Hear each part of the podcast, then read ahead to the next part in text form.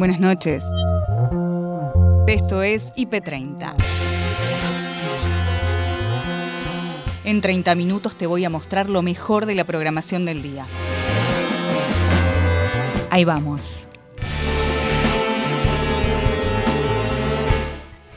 Enojo por la vacunación contra el COVID. La jueza María Servini dice. Me la pasaron del 26 al 31 y del 31 una hora y media antes me dice que se equivocaron. Hospital Evita de Lanús, reporte sanitario. Nuestro hospital cuenta con 303 camas, el 87% en este momento está ocupado. El intendente del partido de Lanús confirma la inminente saturación del sistema sanitario en su distrito. En Lanús hay hospitales provinciales y el, tanto el sistema público como el sistema privado está prácticamente completo. Efectos colaterales del coronavirus. Lo que llamamos las complicaciones agudas que puede tener el coronavirus desde el punto de vista neurológico.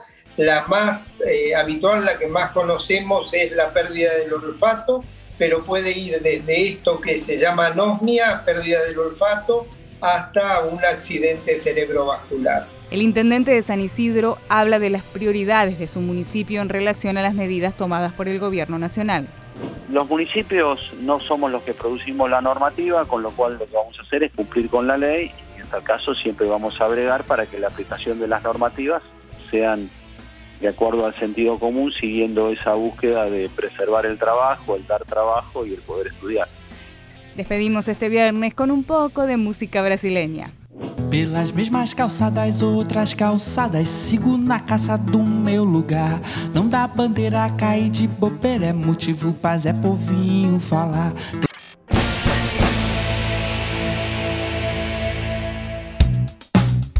Política, economía, sociedad, lo destacado en IP Noticias, edición central. Noelia Barral Grijera, Gabriel Sued. Estamos ahora en IP Noticias, edición central, en comunicación con Luis Basterra, ministro de Agricultura, Ganadería y Pesca de la Nación. Luis, buenas noches. Te saluda Noelia Barral Grijera. ¿Cómo estás? ¿Qué tal, Noelia? Buenas noches. Bien, qué gusto hablar con vos.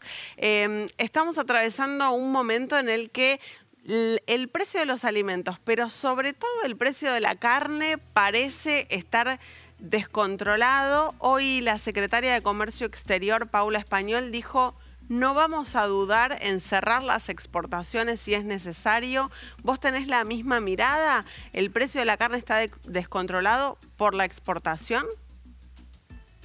Aspiramos a que podamos profundizar los acuerdos que venimos llevando con con el sector de la carne, de forma tal de que se ajusten los valores a, la capacidad adquisitiva de la población.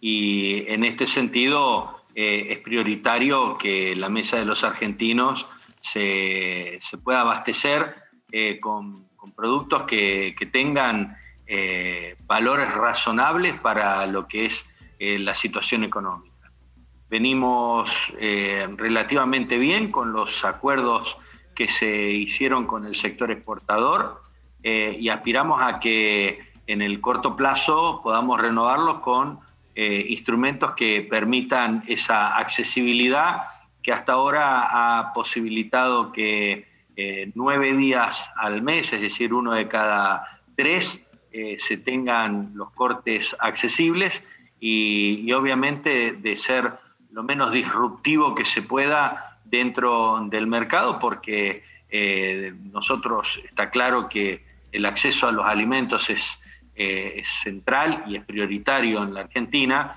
pero obviamente también el ingreso de divisas lo es. Así que es este, este difícil arte de combinar eh, la recuperación de la economía argentina con la posibilidad de que los argentinos tengan acceso efectivo a los alimentos. O sea que para vos, para llegar a una medida tan extrema, todavía faltan eh, algunas instancias para recorrer.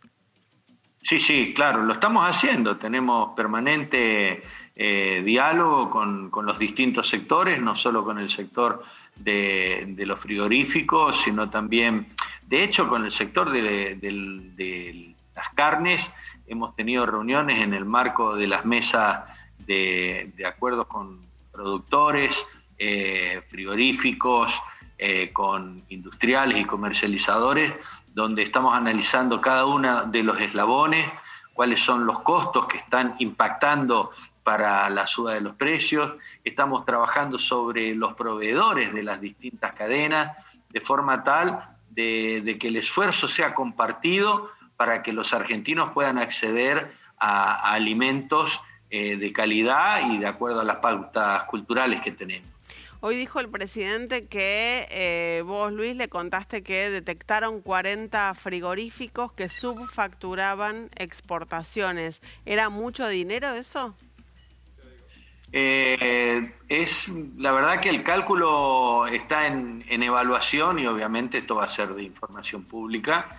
Eh, lo que hemos detectado es que efectivamente hay subfacturación, hay empresas que no tienen trayectoria, que por las modalidades que habilitaba la normativa desarrollada durante el gobierno anterior, se han los trámites de, sociedades anónimas simplificadas eh, y de registros han permitido que se inscriban personas sin tener antecedentes ni, historial y hayan registrado operaciones de exportación, las cuales después eh, se verifica que no tienen eh, la contraprestación del ingreso de los dólares, por ejemplo.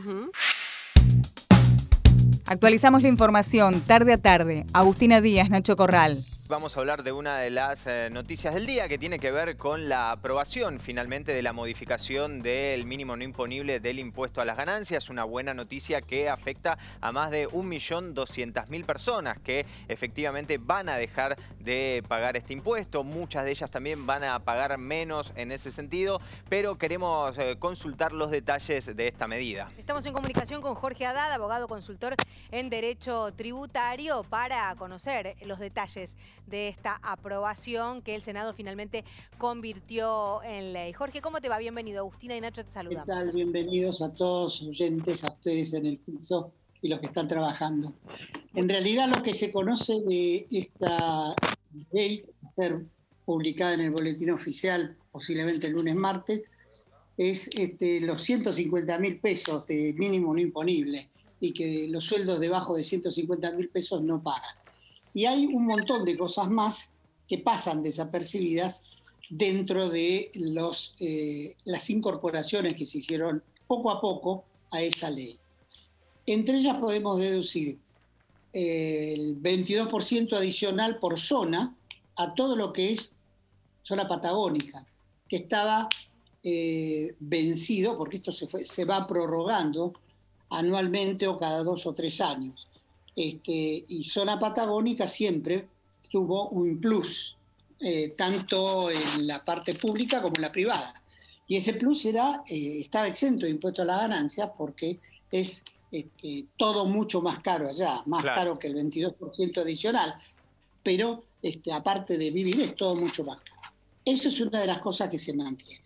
Pero, por ejemplo, uno de los temas que eh, es importante eh, tener en cuenta es la deducción que se admite hoy para el cónyuge, pero a partir de la sanción de la ley va a ser también admitida para el concubino o concubina.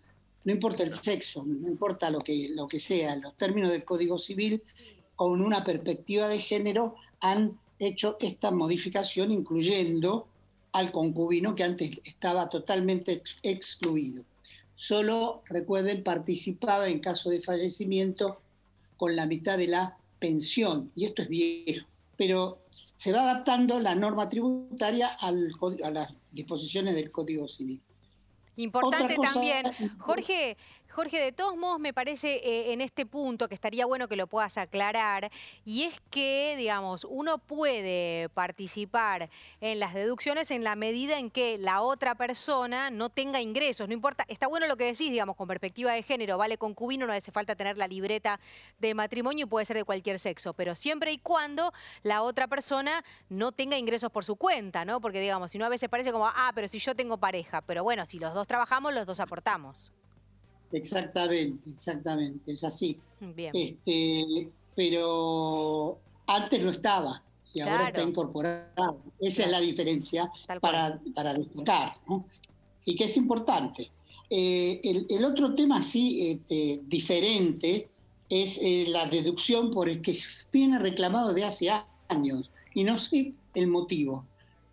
Tienes un hijo discapacitado y tenías una deducción especial para el hijo discapacitado, pero hasta los 18 años.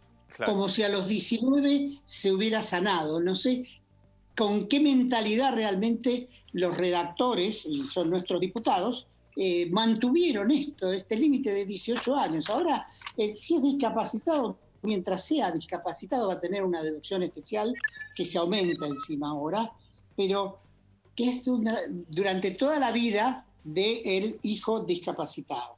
Hmm. Se incorpora, por ejemplo, una exención este año para no computar el aguinaldo como un este, monto grabado. Claro, o sea, que el, aguinaldo se va a cobrar pleno, eso es importante, ¿no? Porque a veces la deducción era como que quedaba muy un puchito de aguinaldo, sin embargo, bueno, se va a cobrar pleno.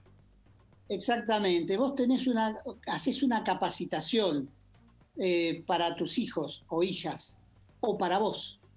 Y eso no estaba permitido deducir, el gasto de eso, mm. que vos estabas haciendo para capacitarte en tu trabajo, lo que sea, curso de idioma o perfeccionamiento en lo que sea. Bueno, ahora te permiten la deducción. ¿Y para tus hijos qué sería, Jorge, por ejemplo? Una capacitación, por ejemplo, lo que yo te estoy comentando de inglés. Vacunación contra el COVID, la jueza María Servini explicó su enojo en Redacción IP. Escúcheme, cuando a usted le suspenden la segunda dosis con una hora y media de diferencia, usted ya salía para aplicársela, ¿no le da rabia? Sí, claramente, y, usted es una más, porque muchas personas deben haberse sentido así también, que, le suspendieron la segunda dosis de la nada, sin avisarles. Tienen derecho a quejarse todos los que le pasó lo que me pasó a mí. Si a mí me hubieran puesto la vacuna como me la tenían que haber puesto, era el día 26 que me la tenían que haber puesto, y me la pasaron del 26 al 31, y del 31 una hora y media antes me dice que se equivocaron. ¿Y qué explicación le dieron? ¿Que no había vacunas o que se... No, no me dieron ninguna explicación. Me dijeron que creían que era, que estaba equivocado, que creían que era la primera dosis y no era la primera dosis. Que tenía que esperar 12 semanas. Servini, y ahí fue que se comunicó con Diego Santilli, el vicejefe de gabinete. No, yo pedí que me dieran una explicación, nada más, porque yo estoy trabajando. Doctora, y contagiado trabajando, por supuesto que tengo cuatro chicos que están contagiados también. Ah, en el juzgado. En el juzgado, sí. Doctora, y en el marco de esto usted dijo que en estas condiciones las pasos no se pueden hacer. ¿Nos cuenta por no, yo no puedo, no es que no se puedan hacer, yo no puedo eh, armar las urnas si no tengo vacunado el personal que va a armar urnas, que deben ser unas 25 o 30 personas. Y esto es... los pongo con nombre y documento, para que no haya ninguna cuestión de privilegio. Esto me imagino que le debe estar pasando a todos los, los jueces electorales de todo el país. La Cámara Electoral... la Cámara pidió que se vacune a todos. Y hasta ahora no ha tenido respuestas. No, a la Cámara le dijeron que iban a, vacunar 500 personas en todo el país. Guado de Pedro recién lo que dijo, dijo, son alrededor de 350 mil personas involucradas en el despliegue de la organización, digo, de las elecciones, y vamos a vacunar prioritariamente a los que son mayores de 60 años. Eso es lo que dijo el ministro del Interior hace un ratito nomás. Y bueno, mayores de 60 años tenemos muy pocos en la Secretaría Electoral. Mm. Yo necesito vacunar a la gente que va a urnas. Y pero eso, eso, como le llamamos. eso técnicamente cómo se podría hacer? Tendría que pedir una, una excusa, algo, alguna forma para hacerlo, digamos. No se está vacunando a los menores. Ya la Cámara Electoral solicitó que se vacune a todo el personal de todo el país. Sí, bien. Y le contestaron que hay vacunas para 500 personas. Mm. Puede ser que en esas 500 personas entren la gente que se dedica a preparar las urnas. Claro. Yo acá tengo 25 a 30 personas, más o menos. Está claro. Servini se está analizando la... No en total, ¿eh? yo tengo 300 personas eh, trabajando en la Secretaría Electoral. Lo que yo solicito son a los juneros, porque no puedo hacer burbujas. está claro. Tengo que tenerlos a todos juntos trabajando. Y si se me enferma uno, tengo que Tener reemplazo, sí, además. Bien. Me quedo sin armar las urnas. Servini, el gobierno y la oposición están con un principio de acuerdo para prorrogar las PASO y las generales, pasarlas del 8 de agosto a septiembre, al 12 sería la PASO, la primaria, y después la general a noviembre, al 14 de noviembre. ¿Le parece una decisión atinada? Mire, eso no me corresponde a mí decir nada porque eso es un problema político y sabrán por qué quieren prorrogarlas o no. Si usted me pregunta, ¿a usted le viene mejor o peor? Me da lo mismo. Yo lo que quiero es que se me vacune la gente que tiene que armar las urnas. Doctora, ¿y cómo es trabajar Porque en...? no las puedo reponer. Hace 25 años que están armando urnas. Imagínese que usted mande la número tal a Pompeya, cuando la número tal tenía que haber ido a Constitución. Ahora, doctora, que la gente se encuentre que no tiene su urna preparada y no tiene adentro el padrón que tiene que tener. Doctora, yo, eh, digamos, poniéndome en abogado del diablo en este caso, podríamos decir, bueno, también en ese caso se tendría que vacunar a todos los presidentes de mesa eh, o, las autoridades de mesa que haya a la hora de votación que van a estar expuestas. Por supuesto, yo pienso lo mismo, y los delegados que son nuestros, empleados nuestros, por eso. Pero yo exijo nada más que ahora yo, los urneros. Mm. Después se verá. ¿Y si le dicen que no, qué pasa? No, yo no, no puedo armar las urnas. Javier Maroni, el director del Hospital Evita de Lanús, explicó cuál es la situación sanitaria. Queremos saber cuál es la situación concreta de la ocupación de eh, camas para terapia intensiva. Hablamos con muchos trabajadores del hospital que vos dirigís y nos decían que está todo ocupado. ¿Cuál es la versión institucional de la situación actual? Nosotros estamos muy cercanos al 90%, eh, con mucha preocupación, este aumento significativo de infecciones a lo largo de todos estos últimos días ha generado un nivel de internación muy preocupante para todos nosotros. Ahora, la provincia cuenta con un sistema integrado de emergencias que permite que cada, que cada trabajador enfermo, cada persona, cada paciente que viene aquí y no tenga cama en cualquiera de los lugares pueda ser derivado a través de este sistema de emergencias. La preocupación es notable, es profunda. Hay muchos pacientes menores de 40 años ya internados. Nosotros tenemos dos chicos con COVID positivo internados en el hospital. Es decir, estamos preocupados, necesitamos que la población no desprecie todas las advertencias de nuestros médicos, de nuestros epidemiólogos, que por favor se puedan quedar en su casa, disminuir la actividad para nosotros seguir vacunando. Aquí se vacuna 300, 350 vacunas días de lunes a domingo. Eh, concretamente, ¿cuántas camas totales hay y cuántas ocupadas Perfecto. Nuestro hospital cuenta con 303 camas, el 87% en este momento está ocupado. En terapia intensiva tenemos 14 camas. Nuestro hospital recibimos de la gestión anterior una terapia intensiva con 4 camas activas nada más. Hoy tenemos 14 y de esas 14 son 12 las activas, las ocupadas. Qué importante lo que dice el director del hospital en cuanto a la situación de, gente joven que se ha contagiado y la está pasando mal.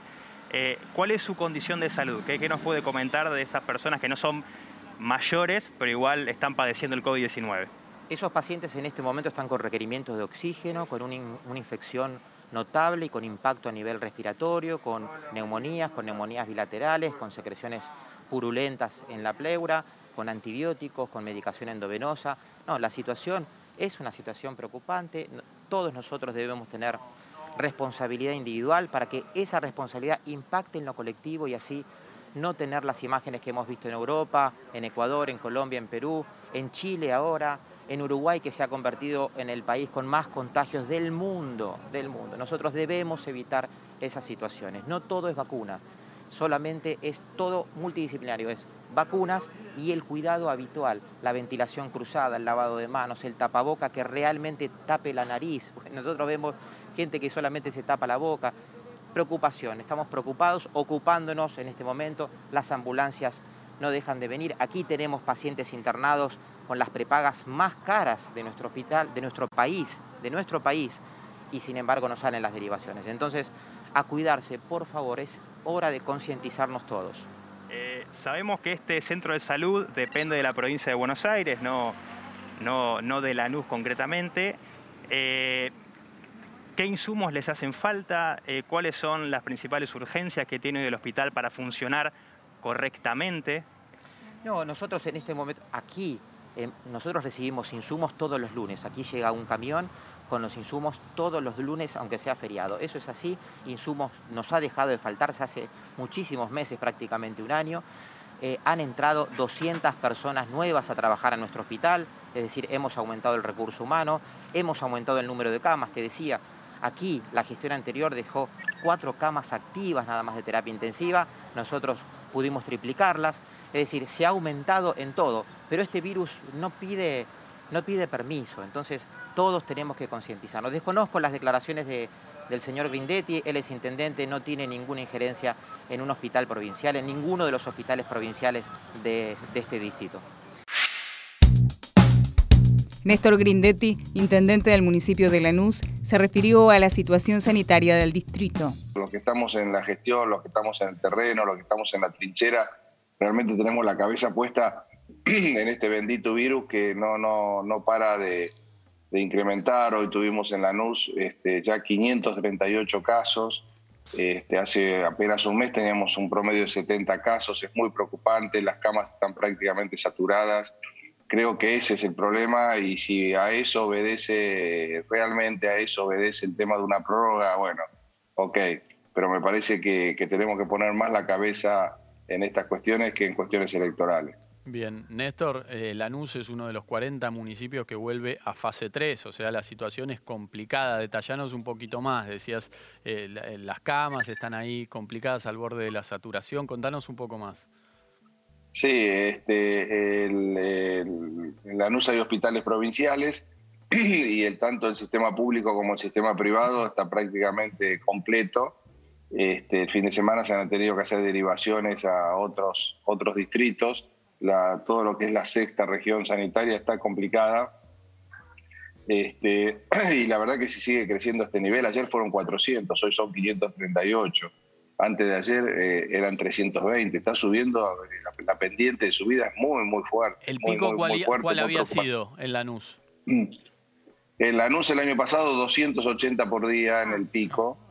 hoy, estamos en 500. ¿El doble? El doble, el, ah, doble. Exactamente, exactamente el doble. Ah. ¿Y cómo está la distribución de vacunas en su municipio? Eh, bueno, nosotros, nosotros se han aplicado unas 50.000 vacunas hasta ahora, nosotros somos 500.000 habitantes. Eh, no estamos vacunando nosotros, el municipio no está vacunando, está vacunando la provincia, todavía no hemos ofrecido, por supuesto, todos nuestros vacunatorios y todo el equipo nuestro, son 100 personas que están listas para, para vacunar, porque eh, es gente que es equipo que estamos acostumbrados, vacunamos todo el, plan nacional de vacunación habitual, ¿no? Este, todavía la provincia no nos ha llamado, está vacunando la provincia por ahora, no tenemos acceso a la, distribución. Eh, lo que aspiro es que, que venga rápido la, la, vacuna en forma masiva, que venga unas cantidades realmente importantes y ahí supongo que nos llamarán para dar una mano en la vacunación para que esto pueda ser lo más rápido posible, ¿no? Porque aparentemente, y por lo que dicen los expertos, es lo único que puede parar este crecimiento. Ahora, Grindetti, usted mencionaba recién eh, el tema de, bueno, eh, los que gestionamos estamos preocupados.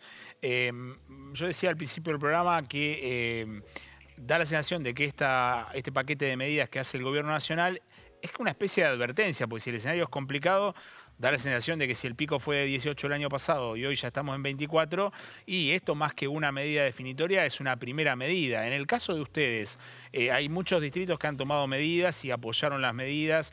Eh, ¿Usted cree que se necesita algo más eh, en este contexto? O sea, caso colegios o, alguna otra variante.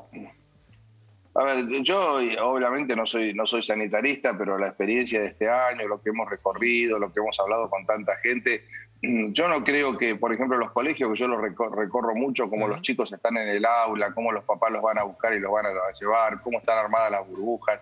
Yo no veo un problema realmente que eso tenga un riesgo muy grande de contagio. Lo mismo los restaurantes, que están todos trabajando con aforo, uno más, uno menos. Obviamente que hay abusos, obviamente que hemos tenido que clausurar algún restaurante, por ejemplo, porque una noche lo convirtieron a las 12 de la noche en un boliche bailable y entonces lo, clausuramos, estamos encima del tema. ¿Y, esos, yo no creo que ahí esos sectores cómo respondieron a, la medida de anoche? Porque acá en Capital Federal, por ejemplo, hubo reacciones. ¿Están negociando algo particular del municipio?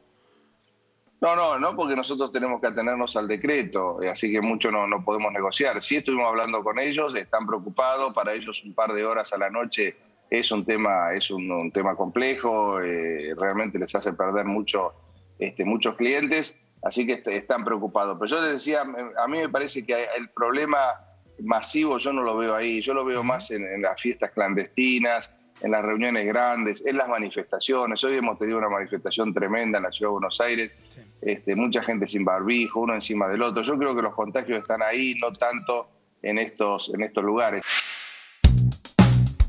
El jefe de neurología del Instituto Fleni habló con Agustina Díaz y Nacho Corral de los efectos neurológicos que podrían padecer quienes contraen el virus COVID-19. En realidad hay tres grupos de consecuencias. Por un lado, tenemos los pacientes neurológicos que, eh, sobre todo los pacientes neurológicos con enfermedades degenerativas de tercera edad, que tienen más riesgo de, de, contraer el coronavirus y más riesgo de tener las complicaciones graves de la enfermedad. El segundo grupo de pacientes son lo que llamamos las complicaciones agudas que puede tener el coronavirus desde el punto de vista neurológico, la más eh, habitual, la que más conocemos es la pérdida del olfato, pero puede ir desde esto que se llama anosmia, pérdida del olfato, hasta un accidente cerebrovascular. La gran preocupación que se tiene ahora es por lo que se llama el, el long COVID o el post-COVID, que es la persistencia de sintomatología neurológica ya no en el episodio agudo, sino fuera del episodio agudo y varios meses después. Bien, Ricardo, ¿y qué consecuencias para siempre puede tener esto que estás describiendo, esta especie de neblina o laguna ¿no? que algunos relatan? En realidad no podemos hablar de para siempre porque eh, como estaban comentando ustedes recién, esto lo vamos transitando en paralelo como lo vamos viendo. Eh, lo que sí vemos hoy y lo que sí este, tenemos claro es que hay consecuencias en la parte cognitiva. O sea, que hay desde eh, lo que se llama la niebla cognitiva, que es la, la característica de algunos pacientes de tener como una menor rapidez mental o encontrarse más distraídos, más desatentos, hasta un trastorno cognitivo ya más importante. la pregunta es esto cómo sigue en el tiempo. Claro. muchos pacientes tienen esto y se recuperan. Lo que no sabemos es si algunos de los pacientes no van a continuar con esto ya más a largo plazo. Mm. Ricardo, ¿esto fue algo que los sorprendió por parte de este coronavirus o es algo que, porque sabemos que existen otros coronavirus y que existieron otros coronavirus a lo largo de la historia, que también podían generar este tipo de consecuencias?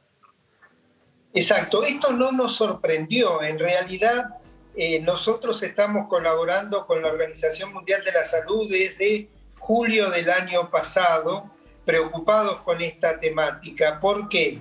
Primero porque hay otros virus, como fue la epidemia de, gripe española, que dieron complicaciones neurológicas a largo plazo. Y en segundo lugar, porque las dos epidemias anteriores de coronavirus, la de SARS y la de MERS, también tuvieron complicaciones neurológicas, lo cual nos hacía presumir hace ya varios meses de que, podía, de que esto se podía dar. creo que es muy importante lo que ustedes dijeron al principio. No es poner miedo, es estar atento y actuar temprano. Esa es llamada de atención, no miedo. Y en ese, eh, perdón. claro, que me parece importante saber, decirlo, preguntarlo vos, Nacho. No, en ese sentido quería saber qué es lo que tiene que hacer la gente para poder tomarlo temprano y para justamente no, recurrir a eso. Una persona que tuvo COVID, ¿qué tiene que hacer para ver si lo puede eh, anticipar de alguna manera y si hay alguna forma de hacerlo?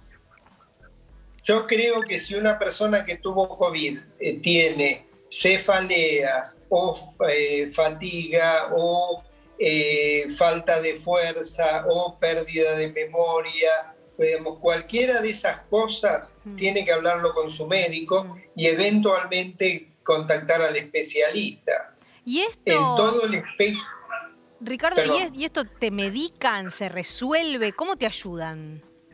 Bueno, depende qué es lo que está pasando. Claro. Eh, desde el punto de vista de la parte cognitiva, hay ejercicios para estimular y para recuperarse más rápido, ¿no? Y, y bueno, ahí hay, por eso es importante actuar temprano, actuar rápido, tener idea que esto existe y eso ayuda a que se resuelva todo lo que se puede resolver más rápido.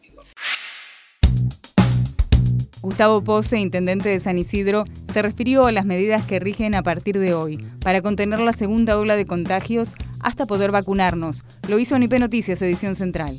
La existencia del problema es, innegable. La circulación del virus aumentó de manera varias veces geométrica. Eh, todo tiene que ver con las conductas individuales y colectivas que estaban desmadradas. Poco tiene que ver con la cuestión de lo que hace al trabajo y a lo que hace a la educación. Y en tal caso, lo que tiene que ver con la economía, lo que era de especial cuidado y sigue siendo de especial cuidado es el problema del transporte en las horas pico. Las- la, la- la norma madre, que es el decreto, el decreto de necesidad y urgencia que parte de la Presidencia de la Nación y la Jefatura de Gabinete y el Ministerio de Salud, es un elemento objetivo. La adaptación que realiza cada una de las provincias, entiendo que también, me parece que también lo que se debe cuidar y mucho es la estructura productiva, el hecho de poder trabajar, el hecho de poder dar trabajo, el hecho de poder recibir la educación que corresponde en la medida de que las burbujas sigan eh, sigan enteras. Muchas de las burbujas estaban cayendo porque eh, se producía una situación intermitente cada vez que había una situación de contagio en las en las aulas.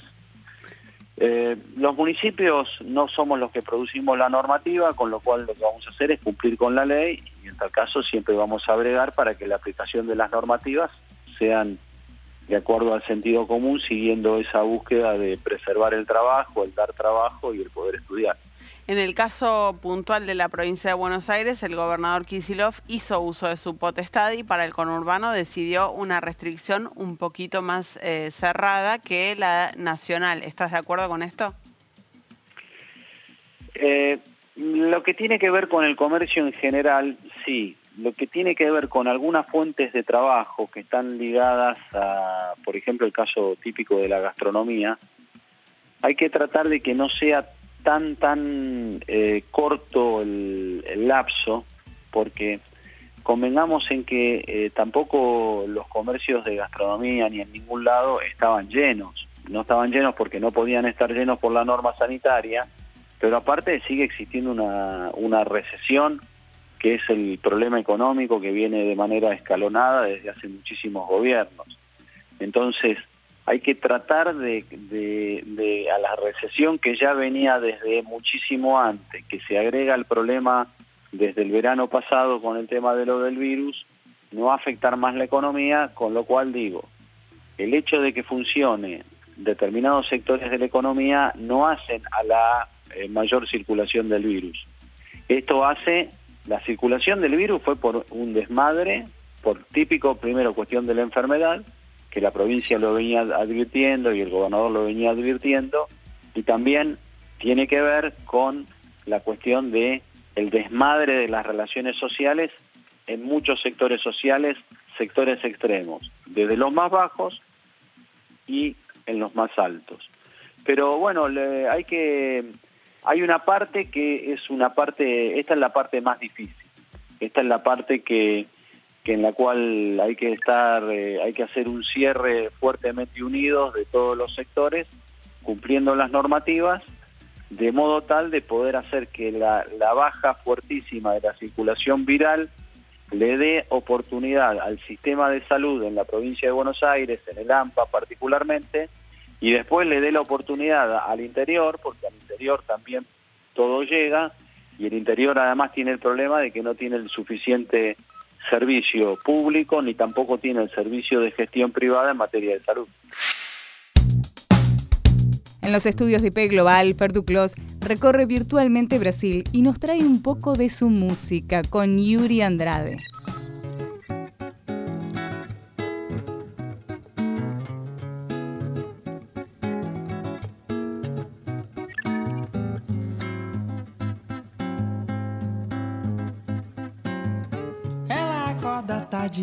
Gosta de trabalhar. Faz a roque da balada, vai a Lapa pra sambar. Mas de que tá muito ocupada, não tem tempo pra você. Tá compromissada, ele nem fala português.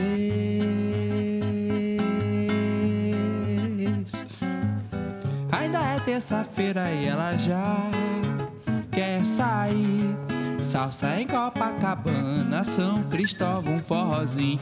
Mas não importa não ter grana, ela nem paga pra entrar. Terra sem palmeira faz cantar o sabiá.